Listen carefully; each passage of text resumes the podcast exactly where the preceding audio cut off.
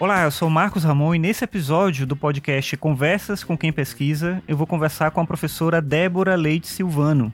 Débora é coordenadora e professora efetiva do mestrado em Educação Profissional e Tecnológica e também do curso de licenciatura em Biologia do Instituto Federal de Brasília. Ela possui graduação em Ciências Biológicas pela PUC de Minas Gerais, mestrado em Ecologia pela UFMG e doutorado em Ecologia pela Universidade de Brasília. Tudo bem, Débora? Tudo bem. Prazer enorme estar aqui. Débora, é, esse é um podcast para falar sobre pesquisa, especificamente aqui no nosso caso, pesquisa sobre o mestrado ou relacionada com o mestrado. E eu te chamei aqui para a gente falar hoje sobre o tema metodologia ou questões relacionadas com método, alguma coisa nesse sentido. Mas aí, para a gente começar, eu queria primeiro para você falar um pouco sobre a sua experiência no IFB, você é professor do FB desde quando e como é que tem sido a sua experiência e também sobre a sua experiência com docência em geral. Então, eu é, entrei para o IFB no ano de 2016, né, em agosto de 2016, então esse ano eu completo cinco anos. É, fui direto para o Campus Planaltina, que é onde tem o curso de licenciatura em Biologia, e atuo nesse curso desde então, a, até que nós iniciamos aqui o mestrado, né, o ProfEPT, e aí eu também passei a atuar no ProfEPT. No IFB eu tive é, poucos semestres de experiência com os alunos do ensino médio integrado, na verdade sempre na função de substituição de professores, né, porque o meu perfil ele é muito mais da, da graduação do que do ensino médio é, infelizmente, né? Porque eu gosto de dar aula para os meninos do ensino médio também.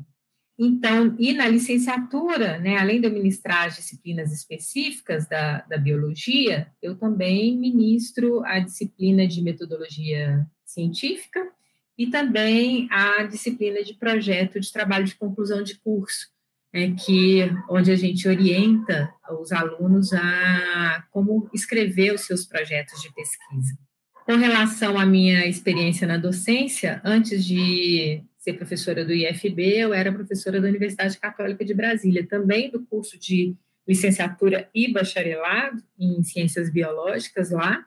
E eu atuei oito anos na, na Universidade Católica de Brasília. E antes disso, eu tive experiências em outras escolas, quando eu morava ainda em Minas Gerais.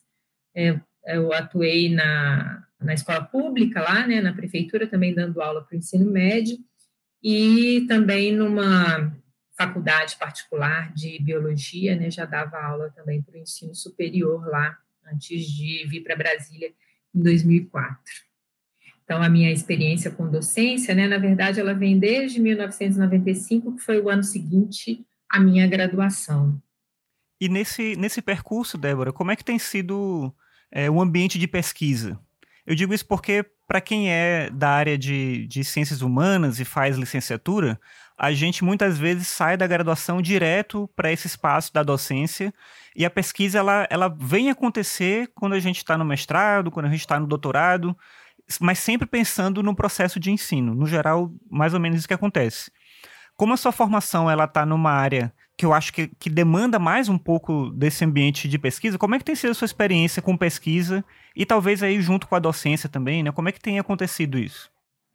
Então, vou tentar fazer aqui um, um breve histórico, né? Passando aí por todas essas fases, né? Desde a graduação até chegar aqui como professora.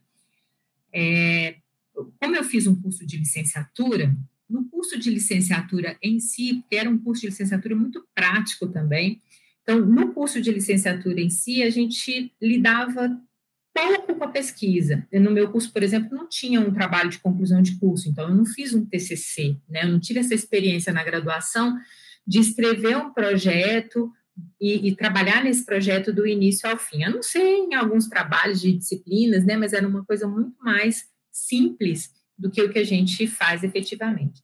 Mas eu tive uma oportunidade, enquanto eu estava na graduação, de ter uma bolsa para atuar junto a uma empresa de consultoria num projeto grande que eles tinham, que era de implementação de uma nova metodologia de ordenamento urbano que chamava Mapeamento de Biótopos Urbanos. E eu estagiária desse projeto por dois anos, os meus dois últimos anos de graduação, e esse projeto, ele tinha muitas pesquisas acontecendo ao mesmo tempo. Então, acho que aquele foi o meu primeiro contato com pesquisa de verdade, né, mesmo, assim, é, ainda como estagiária, né, então eu não tive nenhum processo de escrita naquele momento, e quando eu terminei a minha graduação, então já logo comecei a dar aula, né? Como você disse, a gente sai da licenciatura, normalmente a gente já ingressa, né, nessa, no mundo aí acadêmico também. Mas, ao mesmo tempo, como eu já tinha essa experiência com essa empresa de consultoria, eu continuei trabalhando com consultoria ambiental. Então, ao mesmo tempo que eu dava aula, eu dava aula só meio período, eu continuei fazendo consultoria ambiental. E aí, já graduada, eu já podia realmente escrever né, os relatórios. E na, na consultoria ambiental, os relatórios eles são como se fossem artigos de pesquisa mesmo. Você tem que cumprir todas as etapas. Você faz uma introdução, que tem que ter um referencial teórico, você escreve os objetivos, a metodologia, coloca os resultados, analisa esses resultados, né? Então, eu fiquei um tempo é, trabalhando com, essa, com consultoria e tendo um pouco dessa experiência da escrita científica. Quando eu ingressei no mestrado, que foi dois anos depois da graduação, eu tinha um pouco dessa experiência, mas ainda era pouca, né? Entrei ainda bem aí cru. E essa a minha experiência do, do mestrado, ela estava bastante relacionada também com aqueles trabalhos de consultoria. Ela veio a, o meu projeto de mestrado, ele era um projeto relacionado com a consultoria ambiental mas foi extremamente rico, né? Eu acho que aquele momento do mestrado foi um momento de me consolidar realmente como pesquisadora. Foram dois anos definitivos mesmo é, nessa experiência. E aí, depois do mestrado, foi uma sequência né, de pesquisas. Eu ainda eu demorei bastante para fazer meu doutorado, entre o mestrado e o doutorado foram dez anos mas esses 10 anos foram 10 anos de muito trabalho e pesquisa. Eu participei de vários projetos de trabalho né, que envolviam pesquisa e continuei trabalhando com as questões da consultoria ambiental. Depois, nesse meio de caminho aí, me mudei para Brasília, fui trabalhar no Ministério do Meio Ambiente e lá a gente também desenvolvia pesquisas. Então, continuei trabalhando nesse, nesse meio. Né? Quando eu iniciei, então, meu doutorado, já 10 anos depois né, do mestrado, já estava muito mais madura, né, já sabia exatamente o que queria e como conduzir a minha pesquisa.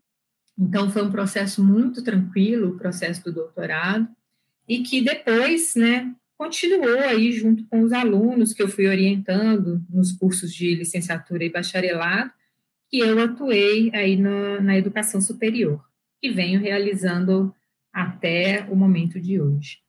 Nesse processo, Débora, o que, que você vê como um desafio no campo da metodologia? E aí você falou de várias etapas, tanto do ambiente acadêmico quanto do ambiente profissional, mas o que, que você acha que é mais desafiador na hora de pensar a metodologia para um projeto e mesmo para contextos acadêmicos, né?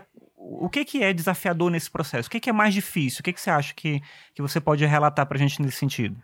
Então, eu acho que o, o mais desafiador é que você consiga, num momento de projeto, né, ou seja, no momento que você está planejando, no momento que você está desenhando a sua pesquisa, o mais desafiador é que você consiga, neste momento, dar o detalhamento suficiente para que aquela metodologia seja clara e que você já consiga, a partir disso, enxergar com muita clareza aquilo que você vai é, executar de verdade, né? Principalmente já prevendo que tipo de resultado que você vai obter, como que esses resultados vão ser analisados, porque é muito importante que nesse momento de planejamento tudo isso esteja muito claro. O que eu costumo perceber, né, daí das experiências de orientação, principalmente, é que às vezes existe uma ansiedade grande com o encaixe da metodologia em modalidades, né? Acho que eu posso chamar assim. Ah, eu estou fazendo esta metodologia especificamente que está é, dentro desse modelo aqui. E nem sempre é, o seu projeto ele precisa de ter esse encaixe, né? Precisa de estar com as coisas ali dentro de caixinha. Porque às vezes você está passando por tantas questões diferentes que não vale a pena essa preocupação com a caixinha. Então, o que, que eu considero, né, pelo menos nessa minha experiência, é que vale muito mais a pena que você consiga pensar em cada detalhe daquilo que você vai executar de verdade, né, do que esse esforço enorme de ficar encaixando aí essa metodologia em alguma alguma dessas caixas, né, já pré-existentes. É, eu, eu percebo, né, que mais importante e antecede, né, a essa metodologia é a questão de você ter muito bem estabelecidos o seu problema de pesquisa, a pergunta que você deseja responder né, ali dentro desse seu problema, e a partir dessa pergunta, como que você estabeleceu a sua hipótese e os seus objetivos. Porque se tem uma coisa que precisa estar muito bem ajustada com a metodologia, são os objetivos, né? Na verdade, é o inverso. A metodologia que tem que estar muito bem ajustada aos objetivos. Então, se você tem uma clareza nesse início do projeto, de tema, de problema, de pergunta, é, de hipótese e de objetivo, a sua metodologia bem escrita, ela é uma consequência dessa primeira etapa. Então, você precisa pensar nessa metodologia, né, tentando responder várias perguntas, né, aquelas perguntas de quando, como, com quem, com que instrumentos, com que análises. Então, a gente precisa tentar responder tudo isso ali e pensando sempre no alcance dos objetivos. Né? Então, se você tem um objetivo geral bem desenhado, para atingir esse objetivo geral, você tem os seus objetivos específicos, cada etapa da sua metodologia precisa ser pensada para atingir cada um dos seus objetivos específicos e depois o seu objetivo final, né? É, então, eu acho que uma boa metodologia, ela está diretamente relacionada a um bom desenho inicial de projeto. E aí, sempre pensando em tentar colocar ali, prever né, exatamente todos os passos mesmo que serão executados, com bastante detalhe nesse momento, né, já prevendo todos os tipos de dados, como que eles vão ser organizados, como que eles vão ser analisados depois. Então, tudo isso estando em vista, né, eu acho que o sucesso do projeto fica mais garantido. Eu acho que tem duas coisas bem legais que você falou aí para a gente reforçar um pouco mais. Primeiro, essa coisa que você trabalhou da ideia da caixa. Então, acho que tem muito isso quando a gente vai ler, por exemplo, um livro de metodologia de pesquisa, alguma coisa assim. E aí você vê a descrição de diferentes métodos e tudo. Então, a pessoa que vai ler já fica pensando: ah, então o meu projeto aquilo que eu quero fazer é qual desses métodos, qual deles que eu vou escolher. E aí parece, como você falou, que isso está em primeiro lugar. E não é assim que funciona, né? Então, essa coisa de tentar encaixar, da mesma forma aquela dicotomia meio errada entre teoria e prática, ou entre qualitativo e quantitativo. Então, muitas vezes a gente fica mais preocupado com essas definições de nomes do que com exatamente essa coerência do projeto. E outra coisa é que você falou no final, de pensar a importância do projeto. Claro que a gente quer começar fazendo e muitas vezes a gente aprende fazendo, mas planejar é parte importantíssima desse processo de pesquisa para que todo esse processo faça sentido e para que o resultado final ele seja coerente com aquilo que a gente estava pensando. E o projeto, eu acho que é uma coisa também que, que vale dizer, ele não é uma prisão no sentido de que, olha, eu escolhi essas coisas aqui no meu projeto, eu nunca mais vou poder ir para um caminho diferente. Porque o projeto ele pode e deve ir sendo alterado se for necessário. Então eu queria que você falasse um pouco, reforçasse um pouco esses pontos, né, que eu acho que são, são essenciais aí para quem está no ambiente acadêmico fazendo pesquisa. Perfeito, Marcos. Assim, acho que é exatamente isso que você acabou de dizer, né? É, são exatamente esses os pontos. Então, assim, eu considero muito mais importante, num primeiro momento, principalmente, que é, as pessoas se preocupem em investigar trabalhos que vão na mesma temática, que se preocupam com o mesmo problema e verifiquem as metodologias que foram utilizadas nesse trabalho e consiga fazer uma análise mais crítica dessa metodologia. Assim, será que essa metodologia realmente levou aos resultados que eram desejados, né? Assim, que uh, levou a ter aquilo que o projeto pretendia ter mesmo, né? Chegou aonde o projeto pretendia chegar, fazendo uma análise de vários trabalhos que vão na mesma temática do seu, você consegue retirar dali boas e más experiências, né, que outros autores, outros pesquisadores antes de você tiveram, e dali vem um grande aprendizado. Então, eu acho que essa investigação em outros trabalhos da mesma temática é anterior a essa leitura de diferentes tipos de metodologias que podem ser utilizadas e que têm os seus nomes já pré-estabelecidos. Porque eu sempre falo, às vezes, a primeira coisa que, meu, que os alunos perguntam para mim, os meus orientandos, eles falam assim: é, então, isso que eu vou fazer aqui é um estudo de caso?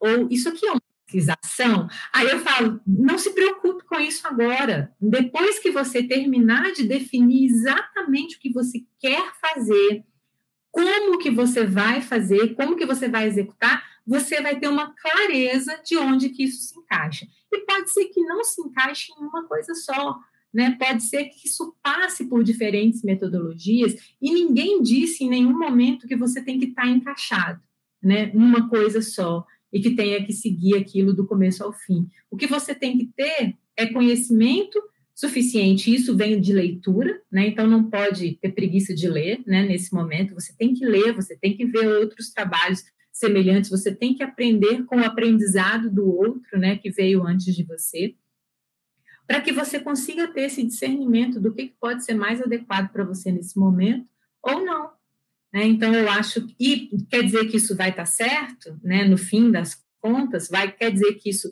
é, vai chegar onde você quer? É, na maioria das vezes, se for bem planejado, sim, né? mas pode ser que você tenha que mudar de curso no meio do caminho, né? você tem que mudar um pouco, adequar essa metodologia diante de alguma coisa que você não conseguiu prever. É, então, é isso que você disse, você não está amarrado no seu projeto, né? É, ele pode sofrer mudanças no futuro, mas é essencial que ele esteja muito bem planejado para evitar problemas e frustrações né, no, no futuro. Débora, e, bem, a gente trabalha no, no curso de mestrado em Educação Profissional Tecnológica, o Prof. EPT, aqui em Brasília, e você, além de professora, é coordenadora do curso. Então, qual é um recado que você deixa assim para os nossos estudantes, especialmente aqueles que estão entrando no curso?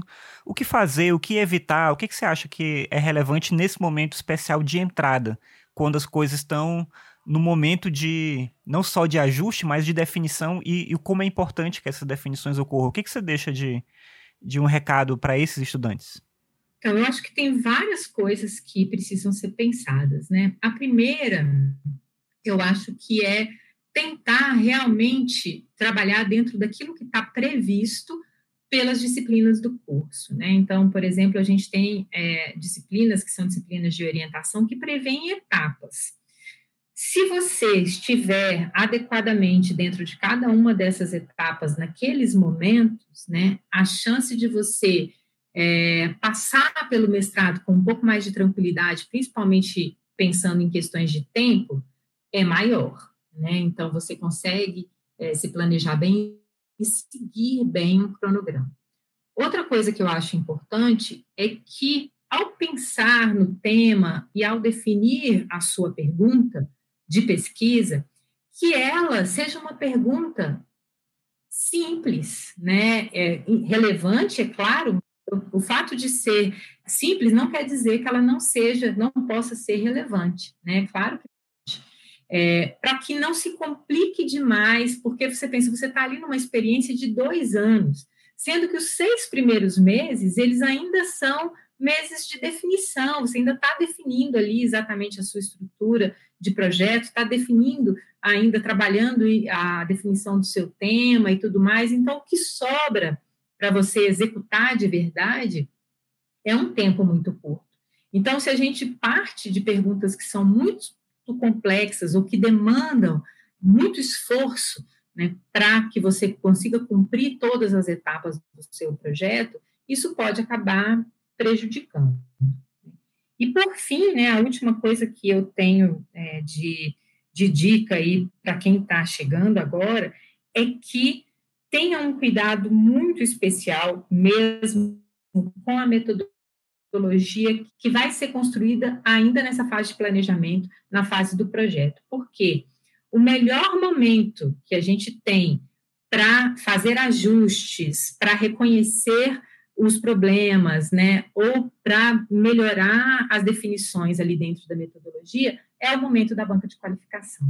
Então, se você chega com uma metodologia bem detalhada na banca de qualificação, a banca é capaz né, de analisar detalhadamente a sua metodologia e sugerir melhorias né, ali naquele momento. Então, você já deve chegar para sua banca de qualificação, por exemplo, com um instrumento de pesquisa pronto. Então, você pretende é, aplicar um questionário né, de avaliação ou qualquer outro instrumento, que ele já esteja pronto para que a banca de qualificação já possa é, avaliar esse instrumento e te dar dicas, né? Porque esse é o momento da gente fazer as mudanças e as adequações é, no projeto. E o mesmo vale para as análises desses resultados, né? Você já tem que estar com o tipo de análise que você vai fazer bem pensado ali, porque a banca também pode te ajudar nesse momento, pode te ajudar a esclarecer, pode te ajudar a adequar essas análises, né? Agora, se você não chega nada disso para a banca de qualificação,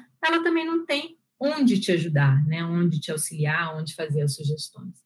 Ótimo, Débora, muito obrigado. Eu acho que é, é, importantíssimo, né, que os estudantes tenham em mente a, essa possibilidade, como você falou, né, de entrar no curso com foco e entendendo cada etapa como um elemento que é essencial para se cumprir para que o, mestrado possa ser bem aproveitado. É curto, são só dois anos, né? Tudo muito rápido. Então, te agradeço demais pela fala, né? Pelas contribuições que você trouxe aqui para gente. E eu vou pedir para você deixar uma palavra final para você. Não sei se você tem alguma indicação de alguma coisa para os estudantes, se você, para quem está ouvindo a gente, independente de ser estudante do nosso mestrado ou não. E aproveito para pedir para você deixar também, se você quiser, algum contato, um projeto ou link de, de alguma coisa para as pessoas poderem te encontrar na internet. Aí você fica com esse espaço livre para você falar o que você quiser agora. Então, eu gosto muito de sugerir é, um blog de um professor que era um professor da, da UFMG, hoje em dia ele está como professor da USP, que é o Marco Melo, e ele tem um blog muito bacana, muito antigo, eu já acompanho esse blog há muitos anos, que se chama Sobrevivendo na Ciência. Legal.